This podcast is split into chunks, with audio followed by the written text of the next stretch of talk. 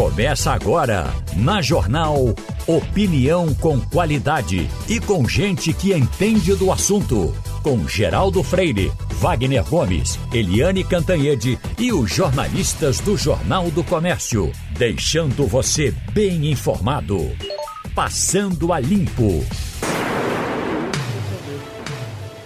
Pronto, Passando a Limpo está começando. Hoje é a bancada tem Maria Luísa Borges, Eliane Cantanhede, Wagner Gomes e Fernando Castilho. Eita, como nós vamos ter um bocado de notícia pesada um pouco mais para frente, deixa eu falar de um, uma repercussão enorme de uma coisa banal, que é o um negócio de Shakira. Shakira teria sido traída pelo namorado, fez uma música, o mundo só fala disso, rapaz. É impressionante. A tradução aqui. Foi mal, já peguei outro avião, não volto mais aqui, não quero ter outra decepção. Você se mostra tanto como um campeão e quando mais precisei de você, você mostrou sua pior versão, diz mais algumas coisinhas aqui. Aí eu já venho aqui no jornal, um jornal importante, publicando assim, após diversas polêmicas sobre supostas traições eh, de Piquet, a, a Shakira, ela receberá uma homenagem inusitada. A Associação de Cornos de Soledade, na Colômbia, anunciou um apoio à cantora. O nome dela vai ser incluído na parede dos cornos, no mural situado na sede da Assocasol, que conta com nomes de 250 sócios da organização. Um pedacinho dela, só para.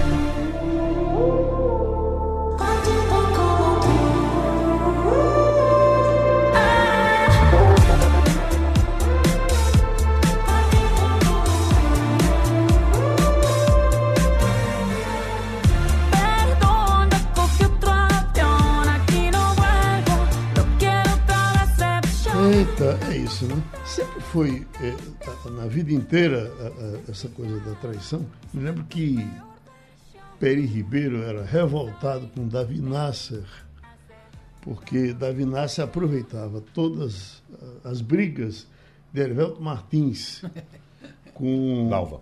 com Dalva de Oliveira e fazia uma música. E aí a, a, a letra de traição, de não sei o quê, o, o, filho dizia que aquela traição não havia, era imaginação. Como a notícia repercutia no rádio, então dando a música, a música pipocava já no dia seguinte. E ele, tem, ele fez inclusive um livro. Ele, a, revolta dele é tão grande que quem quiser pode pegar. Tem um livro de Peri Ribeiro, que morreu até novo, né? Morreu há, há poucos anos aí, mas era para ver se conseguia ainda recuperar alguma coisa da honra da mãe que teria voado naquelas músicas uhum. né, compostas por é. Nasser. A história mostra que o público ficou ao lado dela, né, Geraldo? Uhum. Ela cresceu muito após essa, essa separação de Erivelto Martins. Uh, Erivelto tentava emplacar alguns sucessos, mas ela sempre chegava na frente é. e tinha muito mais sucesso do que Erivelto, de, após a separação. Uhum. Bom que se diga. Agora, essa associação que você falou é onde? Na Espanha, Geraldo? É na Colômbia. Na Colômbia, né? Uhum. Vamos pedir para a Shakira também fazer um gesto aqui com o público com brasileiro, o né? Ela poderia muito bem dar uma passadinha na Confraria dos Chifrudos, lá no, no Mercado da Madalena, uhum. né? para ser homenageada por lá também. É. Tem, tem um, ali ao lado do, do, do, do JCPM, no Pina, tem um negócio grande, inclusive, com uma hum. placa enorme dos gordos. É. Tem uma em caixa d'água. Hum. Isso, isso é e tem um bar. Que está é. dando um certo. restaurante. e tem o um restaurante. É. Né? Só para. É, é, o, tema, o tema traição conjugal é um tema que é, fez a carreira de muita gente. Entre eles, Antônio Maria, é, e também Pixinguinha. E tem uma entrevista muito interessante da mulher de Pixinguinha. Aliás, era uma entrevista de Pixinguinha que a mulher dele se meteu no meio. Disse: Olha, eu queria registrar uma coisa aqui. Apesar dessa, desse tema estar tá na música do meu marido, eu quero declarar aqui publicamente que eu nunca traí ele.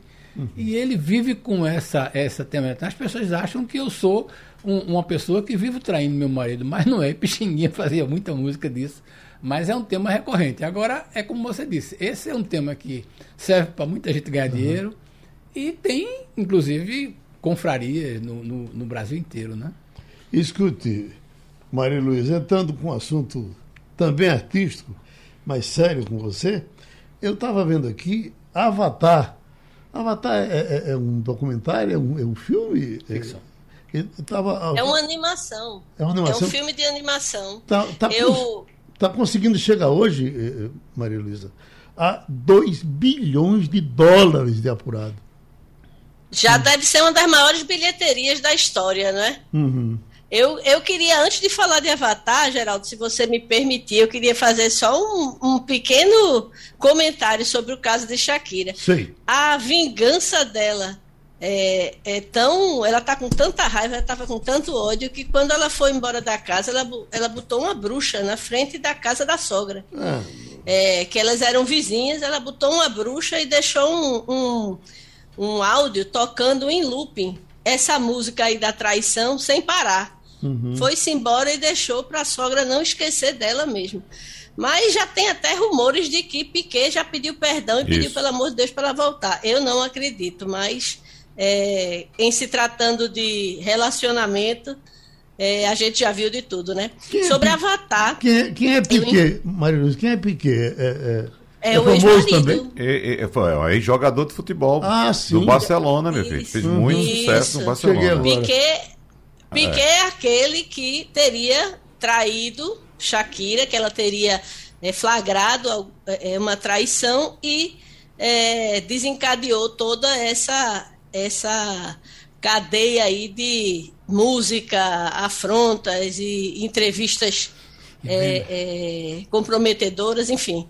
A, a, eles expuseram né, toda essa crise é, em público de forma muito muito violenta, eu diria. Violenta não, porque é uma palavra ruim, mas assim, bastante explícita. Uhum. Sobre Avatar, diga, Geraldo. Não, eu só queria, para, para não esquecer, com Castilho, será que você não, não confundiu Pixinguinha com Lupicínio Rodrigues? Não foi Lupicínio? Não, Lupicínio é, também, mas Pixinguinha, mas Pixinguinha também tinha. Então, não, não, Geraldo, só para corroborar isso que, que Maria Luísa falou, de que de fato um, uma informação divulgada por um paparazzi chamado Jordi Martí Há um programa de TV na Espanha, o nome do, TV, do, do programa é El Gordo de la Flaca, como se fosse o gordo e a magra, e apontando que o ex-jogador é, é, Piquet, na verdade são duas celebridades, né, Geraldo? Shakira e Piquet. Uhum. Shakira fez, é, é, Piquet fez muito sucesso no Barcelona. Agora, então Shakira, dizendo que ele chorou pedindo para voltar, estava arrependido. Estava um, um, pouco na baixa. Uh, uh, não, Geraldo, Shakira, na verdade uhum. nunca é esteve forte. na baixa. Uhum. Nunca esteve, nunca esteve. Nunca esteve? Ela, é, ela explodiu e se manteve, não no, na altura da explosão, mas uhum. num patamar bastante aceitável de, de acesso à mídia no mundo todo. Olha, esse negócio tem repercussão econômica, porque essa polêmica né, fez com que a firma que, que é citada por Shakira, né, e, e, aí fez com que a, a, a marca Cássio, uhum. que é dona também do Rolex, né, tivessem abalo nas suas cotações, porque ah. ela, ela fala disso aí, e na canção ela afirma que o ex trocou por um Rolex, por, não, trocou um Rolex por um Cássio, numa alusão à nova namorada. Aí, meu, meu amigo, as ações da Rolex e, principalmente do Cássio foi terrível, porque aí. Aliás, tem muita gente comprando Cássio também, não é? Nossa senhora. É muito, é muito rancor. É, mas, Geraldo, sobre Avatar, é, é, eu não vi o filme ainda, infelizmente, todo mundo que viu disse que é maravilhoso. É uma animação, sequência do Avatar que foi lançado anos atrás. Né? E é uma animação que tem muito, muito a ver com a questão climática, tem muita alusão à, à depredação e destruição de, de ambientes naturais. Esse é nas águas. O primeiro era um mundo é, onde as pessoas se transportavam a consciência dela era transportada para avatares. Como se fosse um, uma fantasia, mas elas incorporavam aquela fantasia e viviam. Eu não vi o Caminho das Águas, mas uma coisa é, é que é esse segundo avatar, mas uma coisa curiosa: o diretor James Cameron disse que o filme só se pagaria quando atingisse 2 bilhões de bilheteria, ou seja, agora que ele vai começar a ganhar dinheiro. Até então ele estava só é, recuperando todo o investimento feito, porque foi um filme caríssimo. Enquanto ele vai se organizando, é o doutor Avandro Avelar, que é secretário de Mobilidade e Infraestrutura de Pernambuco, e certamente ele vai ter muito que nos dizer é, no, no Passando a Limpo. Eu estava, Wagner, ainda assim, de mobilidade, eu estava eh, verificando nessa coisa de, de troca de pneus. Todos os pneus de um carro devem ser da mesma marca? Não. Não? Mas dois, sim.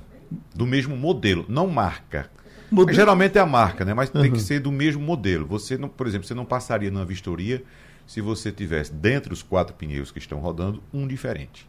Uhum. Entendeu? Aí você, ah, não encontrei. Você igual. bota dois na frente e dois atrás. Pode ser, podem ser diferentes os dois, mas uhum. os dois da frente têm que ser iguais e os dois de trás têm que ser iguais. Então você não. A fiscalização não interfere nisso. Sim, você tem que não... ser dois e dois, é, pode ser três e um. Não, não pode, não pode. Então você não passaria numa vistoria se você tiver com um pneu diferente no seu carro rodando. Pronto, então o doutor Evandro Avelar já está aqui para conversar com a gente. Vai ter uma reunião da governadora com o presidente da República e algumas coisas que ele vai reivindicar. Enfim, as primeiras ações de mobilidade do, no estado de Pernambuco, você conversando com ele. É, eu queria saber, inclusive, doutor Evandro Avelar, prazer falar com o senhor depois de tanto tempo, né? Só lembrando o nosso ouvinte, Evandro Avelar foi presidente da EMTU e nós discutimos muito sobre mobilidade naquela época. Ele está voltando foi agora. Foi superintendente da Sudene, foi e... secretário da Olinda, foi tudo. Né? Exatamente, né? mas como o, o, assunto é mobilidade, eu estou lembrando aqui da época da EMTU.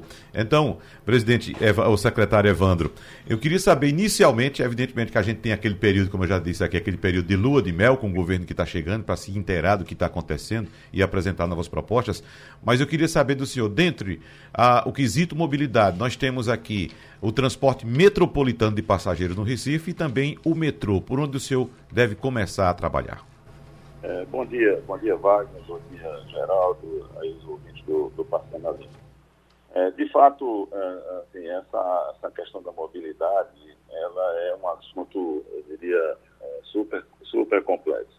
E, para problema complexo, é, a gente não pode encontrar uma solução é, que seja simples, né?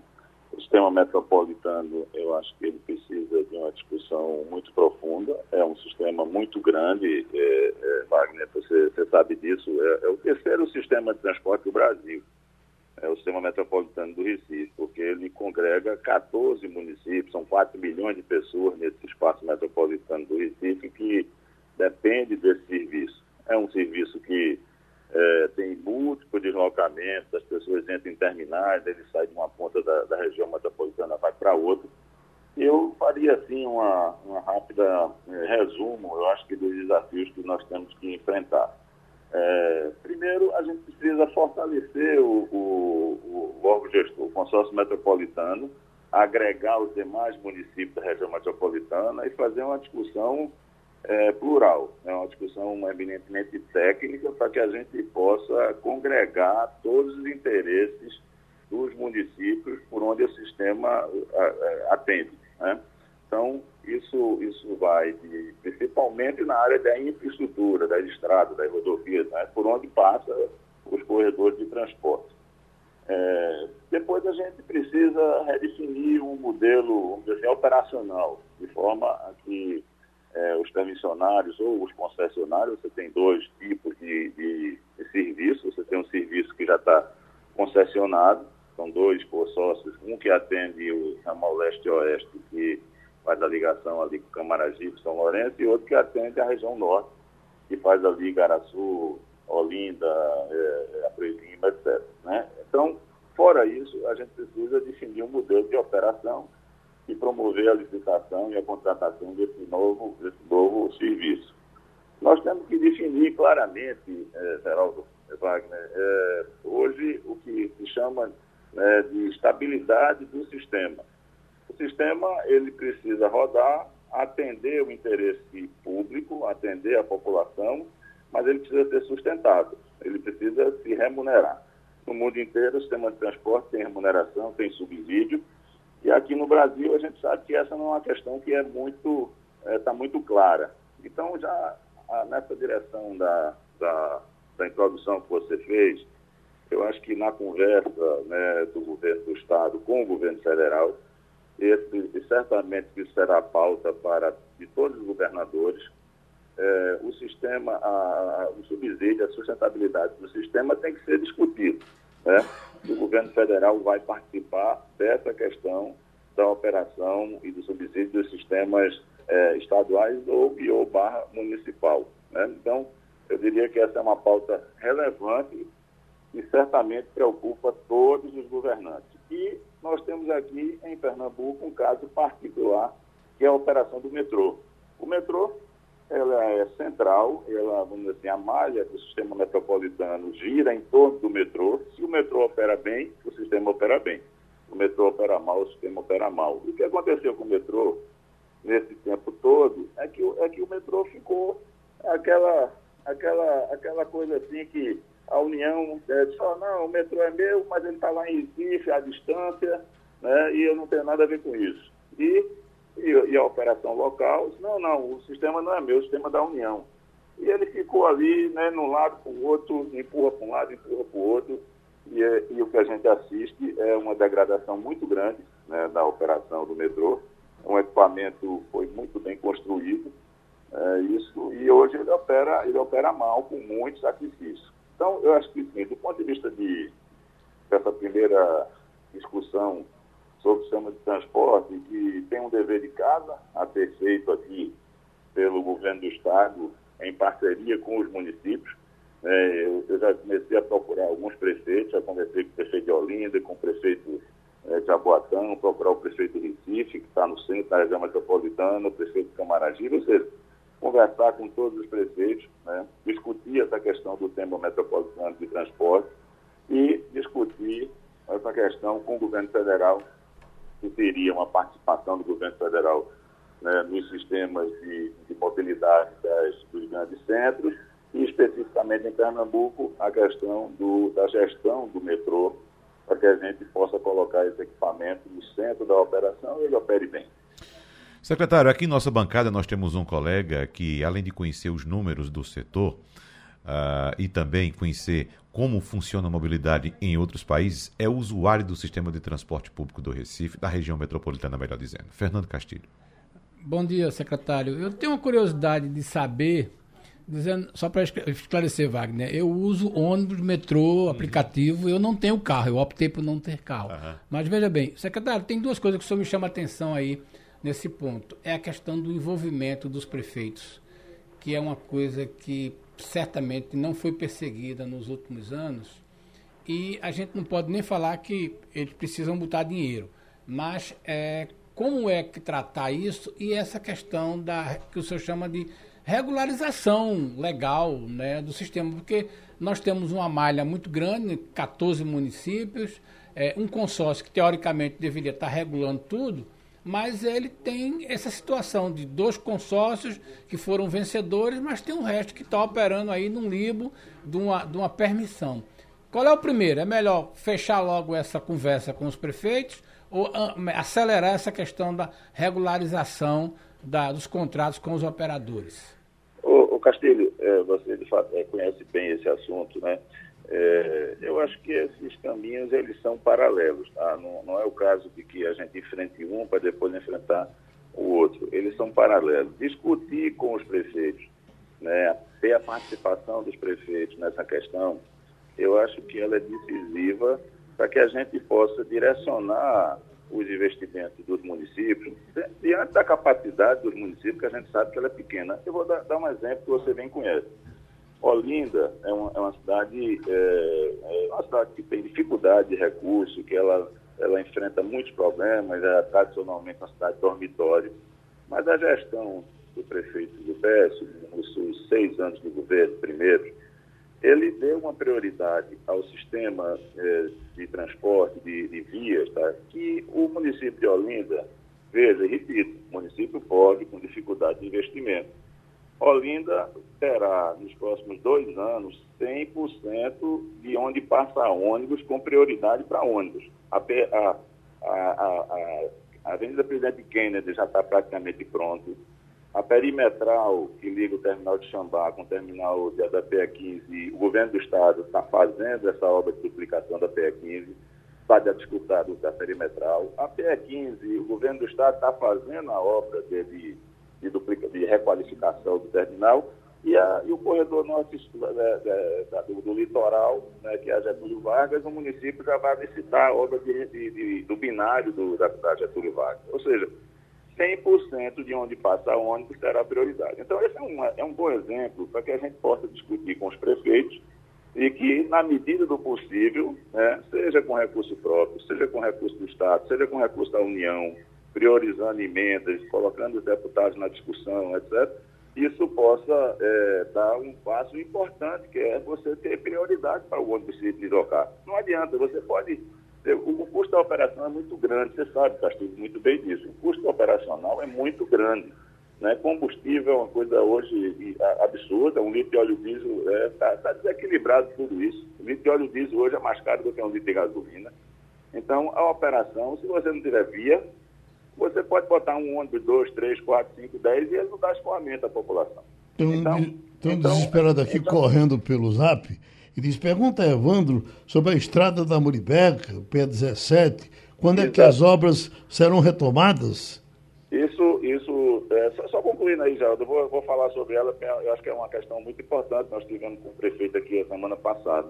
Né? Então, gente, então, Castilho, objetivando, eu acho que a gente tem que ter uma conversa com os prefeitos, reunir todos, né, discutir essa questão com prioridade e, paralelamente a isso, a gente definir o modelo de remuneração, de, o modelo de contratação, eu diria, né, e fazer a licitação e a concessão das demais linhas. Né? Eu acho que é isso, as duas coisas andam juntas e, eu diria, são três estradas, né? Tem essa, tem essa e tem a do metrô.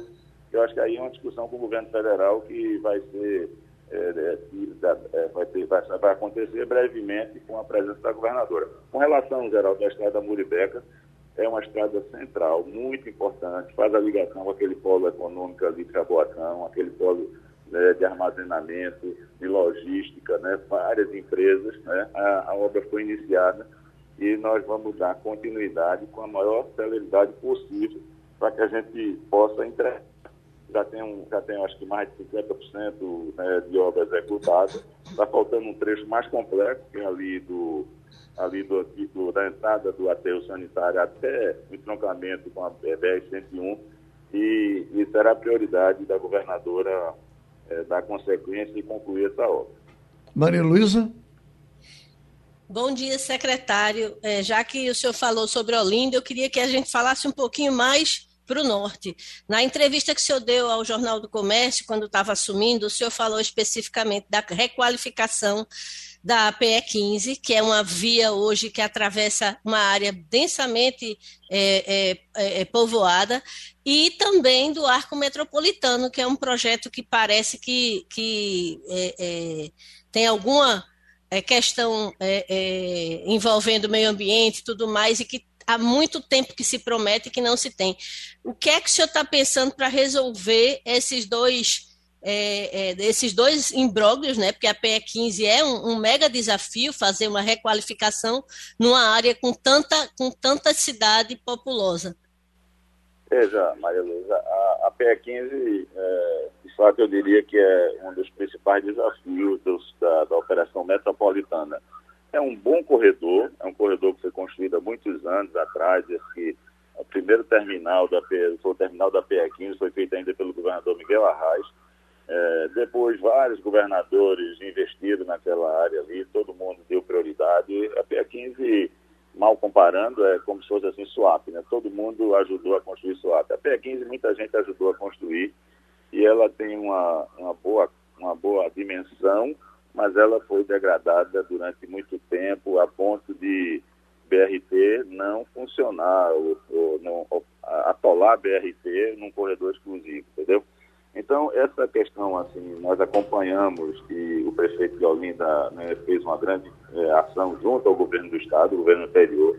Isso, é, no finalzinho do governo, foi licitado a obra. A obra tem ordem de serviço, é uma obra cara, não é barata, é obra de mais de 150 milhões de reais, é, que requalifica todo aquele corredor, ela está com ordem de serviço, e eu acho que na operação metropolitana ela é central. Ela liga o Recife, Olinda, passa por Paulista, passa por Abreu Lima, Igaraçu, entrega lá quase na entrada de Itapsuma, né, ali naquele terminal de Igaraçu, e já liga com a BR-101. Então, eu acho que essa é uma obra muito importante. Nós estamos vendo o cronograma físico financeiro e tendo, assim, muito cuidado né, com é, a capacidade do, investimento do Estado nesse, nessa, nessas obras. Né? São muitas obras e a gente precisa tentar priorizar né, o sistema metropolitano de transporte, a gente precisa é, priorizar a ligação com os polos econômicos. Né? Nós temos muitas estradas hoje que ligam polos econômicos. Por exemplo, ali uma estrada que liga o distrito industrial de Tapsuma. Né? Por ali vão se instalar vários sistemistas da FIT. Fundamental que a gente conclua essa obra, né? porque senão a gente perde todo esse potencial econômico desse polo automotivo aqui da, do nosso estado. Então, é, serão assim muitas decisões que serão tomadas nos próximos dias, mas eu daria assim uma, uma sinalização de que a gente tem que priorizar é, as, as áreas de, de, mobilidade, por onde passa o transporte público, para que a cidade circule, ande, e priorizar é, o atendimento aos polos econômicos do nosso Estado. Pronto, a gente agradece ao doutor Evandro Avelar, secretário de Mobilidade e Infraestrutura de Pernambuco. Já estamos com o médico urologista Misael Vanderlei. Doutor Misael, está repercutindo aqui uma informação que vem dos Estados Unidos sobre gonorreia. Imagine que há tempo a gente praticamente não escuta em, em certos meios o, é, é, o, nome dessa doença e fica com a impressão de que ela eh, desapareceu. Eu estou vendo aqui que nós temos no Brasil 2 milhões de casos anos eh, eh, de gonorreia. E os Estados Unidos também numa proporção enorme. E que surge agora uma variante que eles estão preocupados, estão monitorando dois casos que podem se tornar incuráveis por conta da, da, uh, uh, do antibiótico ter sido mal usado lá atrás. Eu lhe pergunto, o consultório hoje ainda recebe muita gente com esse problema? Bom dia, Geraldo. Bom dia, Bom dia seus ouvintes e também a bancada aí, Wagner, Castilho, Luiz, enfim. É, a gente recebe e muito ainda, Geraldo. Uhum. As IST, infecções sexualmente transmissíveis, outrora denominada DST, ainda muito chamado doença sexualmente transmissível, mas doença é um termo mais genérico, né? As ISTs são muito frequentes, gonorreia ou plenorragia, né?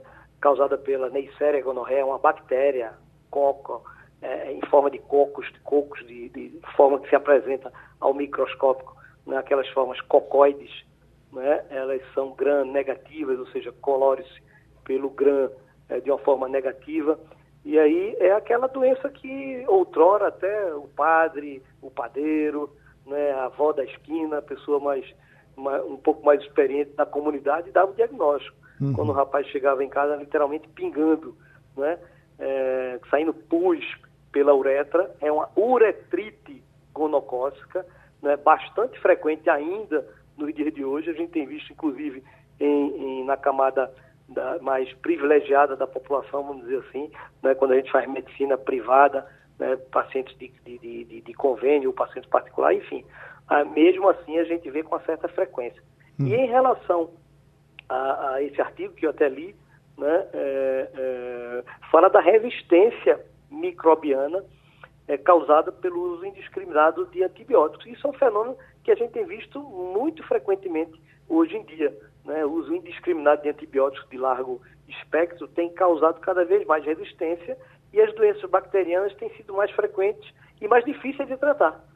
Isso é muito frequente no dia de hoje. Na minha juventude, eu lia alguns artigos com relação à gonorreia e dizia, é, brenorragia, a mais curável de todas as doenças venéreas. Era assim mesmo?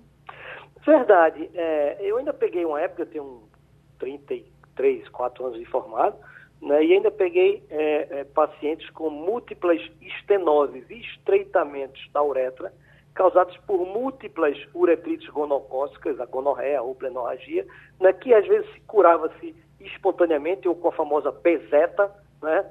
tomava-se a penicilina benzatina, era uma, uma, das formas de tratar naquela época, ainda é uma das, né? É, e, e, mas os pacientes maltratados, vamos dizer assim, ou reinfectados, eles, quando se curavam espontaneamente, a uretra ficava com múltiplos estreitamentos. É por isso que tinham aquelas dilatações uretrais, aquelas lavagens uretrais, porque era facilmente tratado, ou a mais facilmente de ser tratado, porque era facilmente reconhecido e tem um antibiótico bastante eficaz. Então, aquilo que eu disse, que qualquer um dava o diagnóstico. uhum. né? até o padre, a, madrinha. O fulano teve uma relação desprotegido, sem camisinha, chegou em casa, ela, ela tem uma, um período de incubação muito curto, às vezes o indivíduo tem relação, ia para, você costuma falar disso, você é mais antigo, ia para a zona, uhum. né? enfim, tinha uma, uma relação sexual. As mulheres, que são as portadoras menos sintomáticas, porque a mulher já é úmida por natureza, então às vezes confunde-se né, a secreção natural da umidade é, feminina, né, o próprio o fungo, né, com, a, com a gonorreia. Então a mulher às vezes tem pouco sintoma, o homem vai lá, tem relação sexual, né, uma penetração vaginal, se contamina, e aí até às vezes 24, 48 horas depois aparece com aquela secreção extremamente espessa, bem, bem, bem catarroide mesmo, bem, bem, bem purulenta, né, e, e, e bastante ardor a micção, uma, uma ardência que a gente chama de disúria intensa. Então, qualquer um dá o diagnóstico, hoje a gente facilmente dá o diagnóstico no, no, no, no consultório, é olho ouviu praticamente, e entra com o antibiótico correto e elas são é, facilmente tratadas. Mas, como o artigo demonstra, já existe essa, essa mesma bactéria multiresistente, o que é um problema de saúde pública não só para a gonorreia, mas todo tipo de infecção.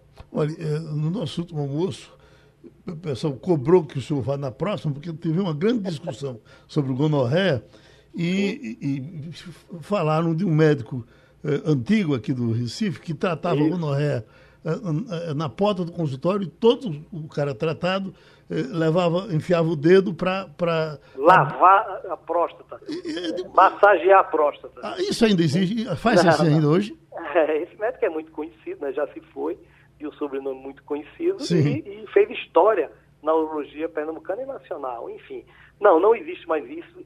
Existiria aquele conceito que a gonorreia, né, a bactéria se alojava na próstata e por isso precisava se fazer massagens prostáticas com o intuito de descarregar né, aquela, aquela secreção e aliviar os sintomas e tratar mais eficazmente. Como se fazia às vezes também é, é, é, é lavagens uretrais com nitrato de prata, etc., que era muito mais nociva do que tratativa. E sobre isso tem uma história muito, muito interessante que eu, eu contarei num almoço desse e não numa entrevista dessa com, com pessoas bem, bem, bem notórias é, é, na cidade. Enfim, mas estou à disposição aí para qualquer um que, que queira é, perguntar mais alguma coisa sobre esse assunto ou outro. Tem, tem o Maria Luísa? É, eu teria uma dúvida. Além da, da, da gonorreia, blenorragia, que outras doenças o senhor tem visto é, tão democráticas assim, é, aparecendo em, em, pessoas de diferentes camadas da, da sociedade? Muito boa sua pergunta, Maria Luísa, porque eu, eu, também faço e fiz, pelo menos até bem pouco tempo. Hoje em dia estou mais afastado do serviço público, né, mais de 30 anos, a gente via as famosas doenças, infelizmente, de pobre, entre aspas. Pessoas né, de, de menor poder aquisitivo e têm menos acesso à saúde, evidentemente, pelos problemas sociais que o nosso imenso Brasil tem na saúde pública. Mas também, como você mesmo disse, essa doença democraticamente vem afetando toda a camada da população. Então, eu tenho visto, Maria Luísa, sífilis, tenho visto a candidíase, é, Geraldo e, uhum. e Luísa e ouvintes, é muito interessante é, é, que é aquela amonilise, a infecção fúngica muito, muito comum até em crianças, não necessariamente uma infecção sexualmente transmissível, mas também sexualmente transmissível, cada vez mais resistente. Antigamente a gente passava qualquer pomadinha desse, qualquer creme antifúngico e tratava. Eu, eu, eu passei, eu estou agora com um paciente de dois, três meses e ele, ele se reinfecta né, e ele não consegue curar. Eu tive um colega médico, um anestesista, que disse, rapaz, eu não sei mais o que fazer. Já tentamos de tudo. Então, a, as doenças virais, é, é, fúngicas, bacterianas, ou seja, as doenças infecciosas, e eu me lembro de um artigo que eu estava fazendo meu doutorado há 10 anos atrás, né, na, na, na, revista Science, né, e, e, dizia que no século XXI, e estava no começo do século XXI naquela época, acho que por volta de 2009, 2010, né, na, primeira, na primeira década deste século que nós vivemos, que uma grande preocupação para essa, essa, esse século XXI seriam as três tipos de doenças. Primeiro, a doença é, é, é, maligna, o câncer, que cada vez mais frequente e mais mata, né? as doenças psicossomáticas da depressão, a gente tem visto isso, e as doenças infecciosas por causa desse fenômeno, o fenômeno da multiresistência. Então, infecções clássicas como, como fungo, sapinho em criança, aquilo é fungo, é candidíase. Né? Aquelas, aquelas coisas, é, de umidade que a gente tem, aquilo é fungo que tem na virilha, pano branco é fungo, né? É, é, e essa candidíase é uma doença muito frequente né, em ambos os sexos e tem sido cada vez mais difícil, mais resistente, com uma dificuldade grande de tratar. Curioso isso. Pronto, a gente agradece essa participação do doutor Misael Vanderlei no Passando a Limpo. Eita, nós estamos com o ex-senador, o ex-ministro Armando Monteiro, líder empresarial. Doutor Armando, é, é, evidentemente tem muito que lhe perguntar em cima desses assuntos econômicos, mas especificamente eh, nos perguntaram aqui sobre essa moeda que o presidente Lula estaria discutindo com é, presidentes da, da região se é, a questão da implantação de uma moeda. A primeira pessoa, doutor Armando, que falou disso com a gente aqui era um, um, um homem preocupado com o futuro que eu nunca vi igual, o doutor Cid Sampaio. Quando você encontrava o doutor Cid em algum lugar, ele tinha algum papel na mão com anotado o PIB, o que subiu, o que dizia. Era impressionante. E, e, e ele, antes, inclusive, de, dessa moeda ser implantada na Europa, ele já falava de uma moeda única para se colocar na América do Sul e etc e tal. E essa coisa nunca foi para frente. Não foi para frente, no nosso caso aqui, porque não, não dá certo? Olha, Geraldo, isso é muito bom dia. É bom um dia. prazer voltar aí a falar com você e com. É, olha, isso é um processo que tem que se criar condições para chegar até isso. Eu acho que o, uma moeda, a adoção de uma moeda única é o último estágio de um processo de integração. Veja a experiência europeia. Quantos, quantas décadas foram necessárias para que ao final pudesse se criar o, uma moeda comum? Nós estamos ainda num outro estágio. Nós construímos aqui no Mercosul ainda uma união aduaneira. Não temos a rigor sequer um acordo ainda de livre comércio. Temos uma união aduaneira. O que significa isso? Nós adotamos tarifas externas comuns e assim mesmo com muitos problemas. Então eu acho, Geraldo, que o presidente Lula pode colocar essa questão, porque em termos políticos, isso é uma boa forma de demonstrar esse espírito de integração. Agora, com realismo, nós temos muito o que fazer antes disso. Nós precisamos criar convergência nas políticas macroeconômicas, nós precisamos consolidar o processo de integração comercial. Nós precisaremos construir instituições comuns, por exemplo. Na Europa existe um Banco Central Europeu, ou seja, há instituições que garantiram esse processo de integração. Então, eu acho que temos um longo caminho ainda a percorrer. Uhum. Castilho? Bom dia, doutor Armando. O senhor fala de uma instituição que foi determinante na questão da integração da comunidade europeia, porque foi o Banco Europeu que financiou a infraestrutura dos países mais pobres. Claro que ele foi bancado essencialmente pela Alemanha, é, mas foi o Banco Europeu que, que é, pagou emprestou o dinheiro a, a, aos países para fazerem a infraestrutura que nós conhecemos hoje. Quem viaja para a Europa sabe disso. A questão é: o Brasil, Argentina, Uruguai e Paraguai têm condições de constituir um banco com cacife para resolver essa questão? Ou a gente vai ter que, o senhor, como o senhor mesmo fala, nós estamos ainda, se não no zero, estamos no 1 ou no 1.1. É, qual é o cenário que o senhor vê para isso? É, é, factível, mas como é que bota dinheiro nesse negócio?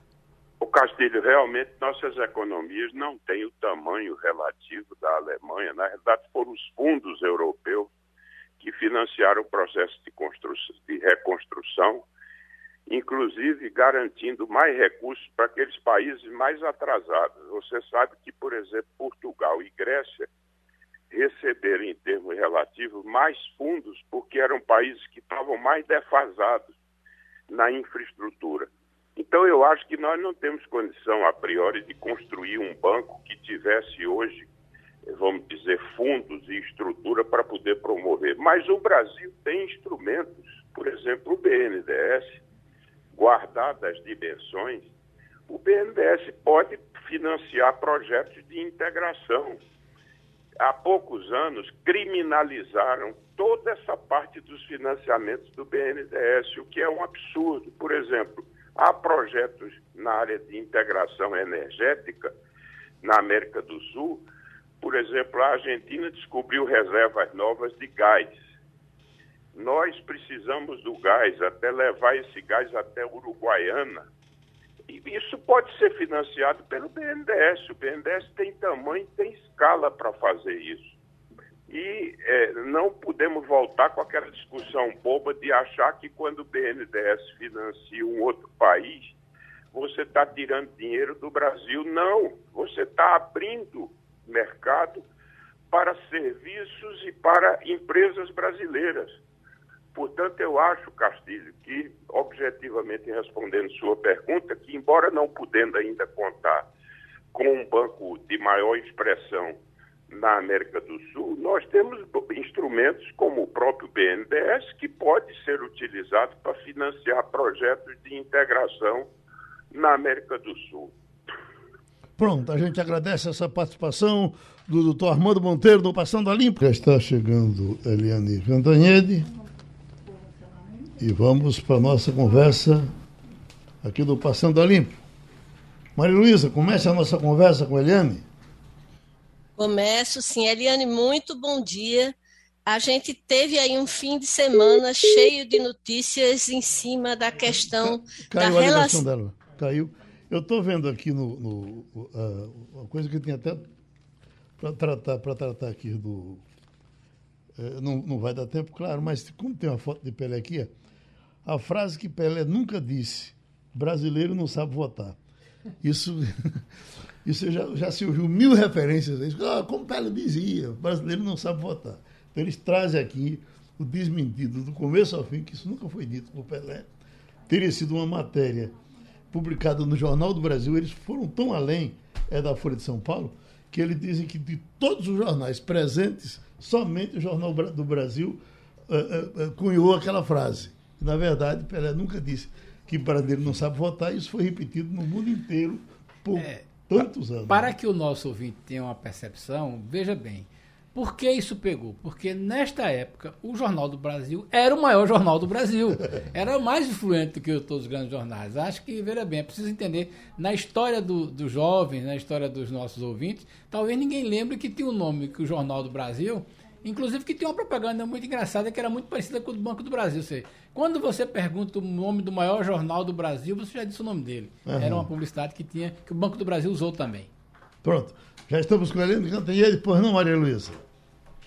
Oi, Geraldo. É, eu estava perguntando, Eliane, sobre essas mudanças todas, todos esses acontecimentos ao longo do fim de semana, em cima da relação de Lula com as forças militares.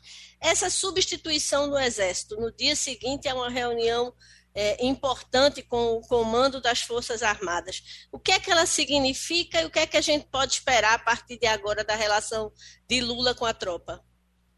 Oi, bom dia, Geraldo, colegas, ouvintes e particularmente você, Maria Luísa.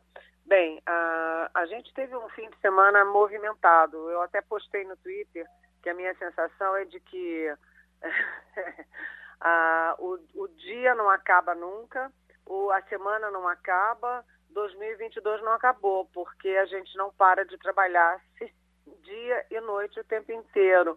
Mas o fato é o seguinte: era necessária essa mudança que o presidente Lula fez no comando do Exército.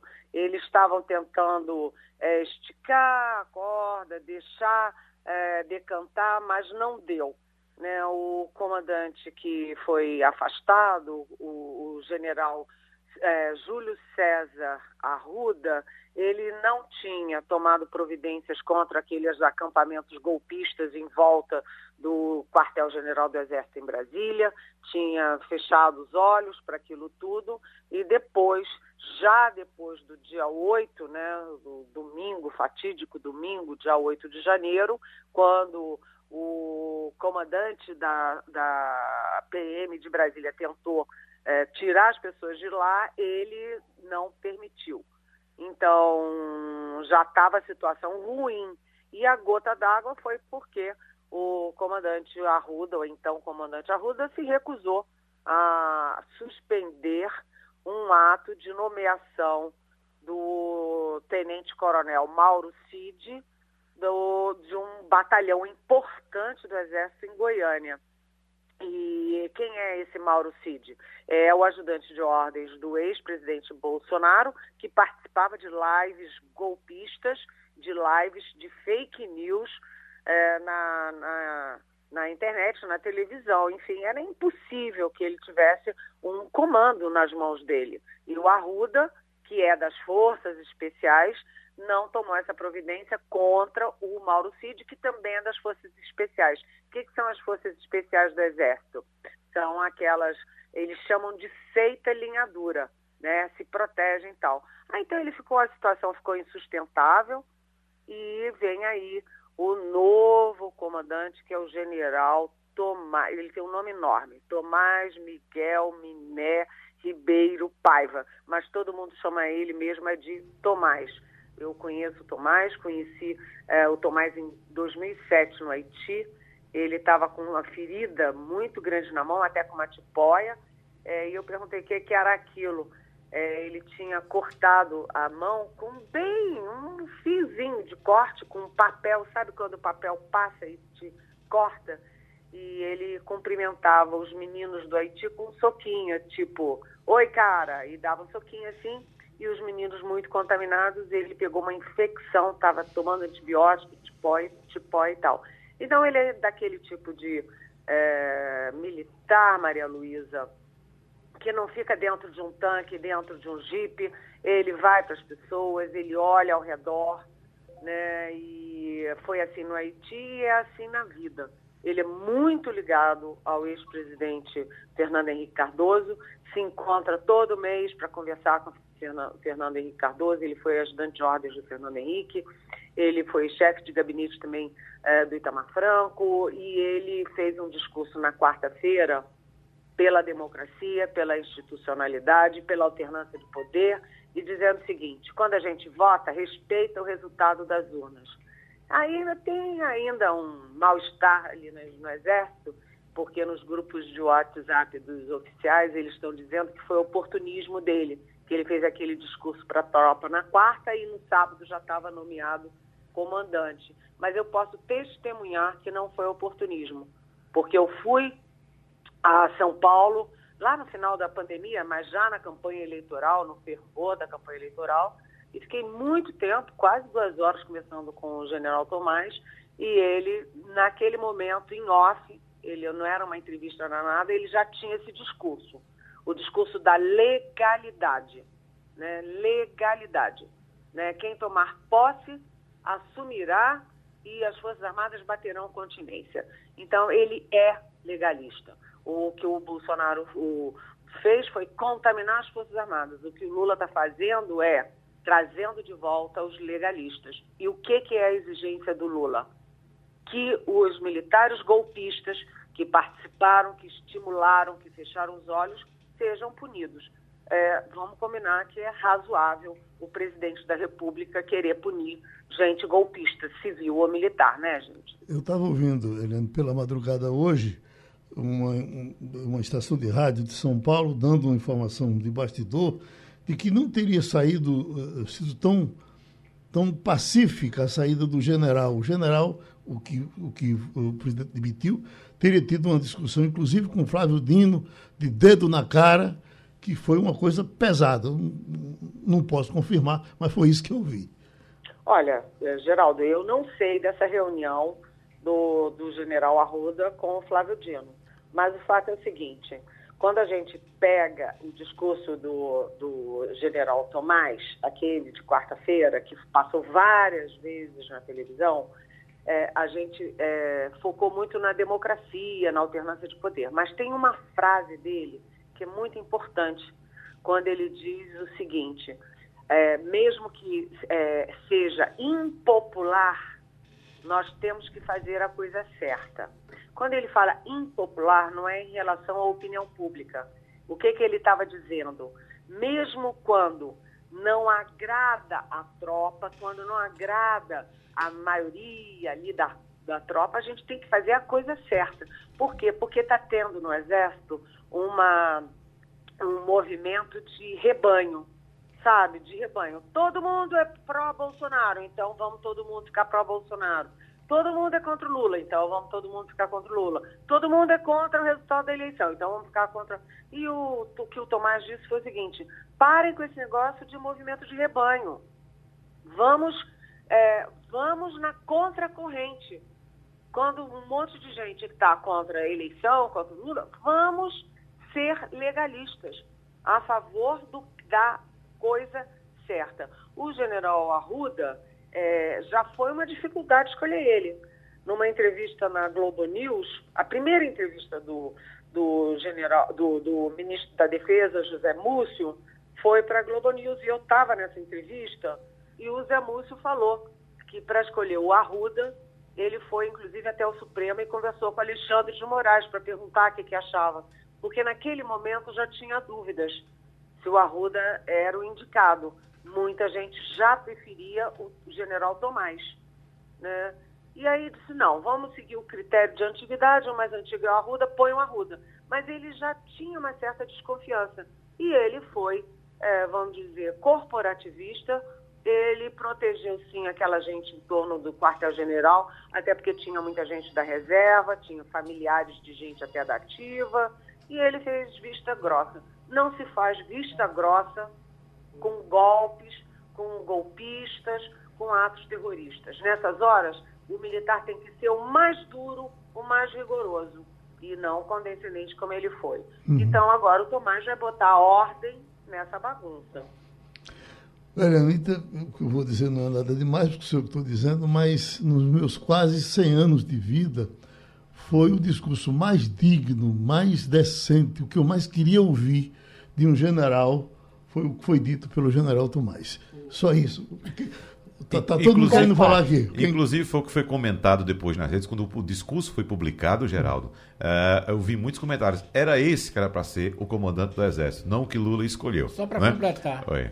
É, é, Eliane deve saber isso, mas só para completar. A gente também conversa com algumas fontes militares, Eliane, e diz o que a gente tem ouvido é o seguinte, que poucas vezes a força terrestre formou um general com tão equipado intelectualmente, com conhecimento, como o novo comandante do Exército.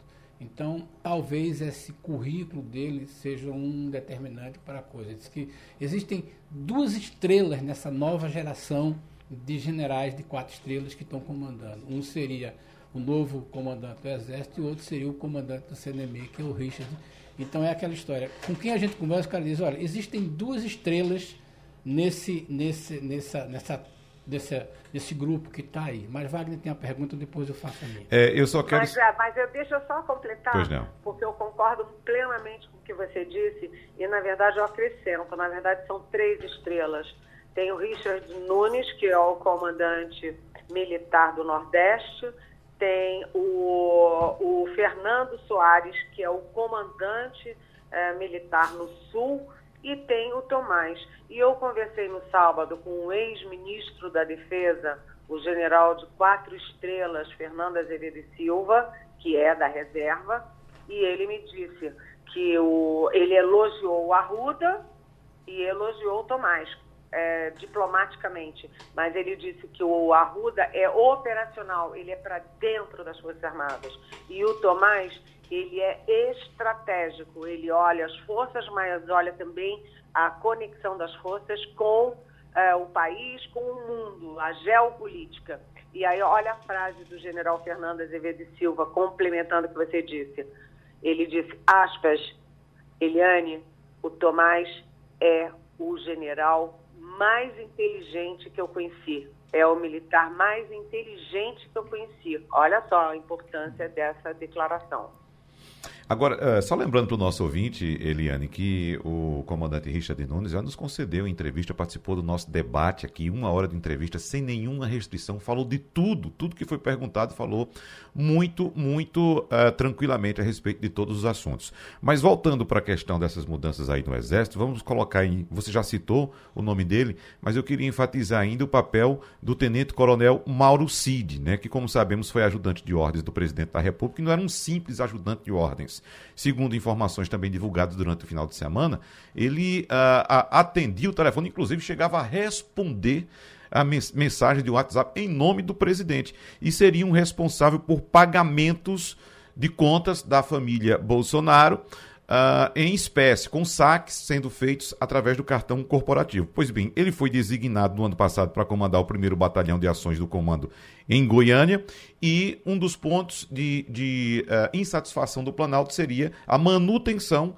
pelo general Júlio César de Arruda de, do tenente-coronel Mauro Cid nesse cargo. Então, o Planalto não quer, quer que essa indicação seja desfeita. Mas, ainda a respeito do cartão corporativo e do relacionamento também do tenente-coronel Mauro Cid com o ex-presidente Jair Bolsonaro, o Estado de São Paulo traz hoje é, revelações feitas por notas fiscais, ao qual, às quais o jornal teve acesso, revelando que toda vez que o ex-presidente Jair Bolsonaro decidia viajar a lazer ou fazer aquelas motociatas por capitais do Brasil, era acompanhado por 300 militares e o custo médio de cada evento daquele pago no cartão corporativo, ou seja, com dinheiro público, era de 100 mil reais, Helena. Então tem muita coisa por trás desse embrólio todo que a gente está acompanhando aí.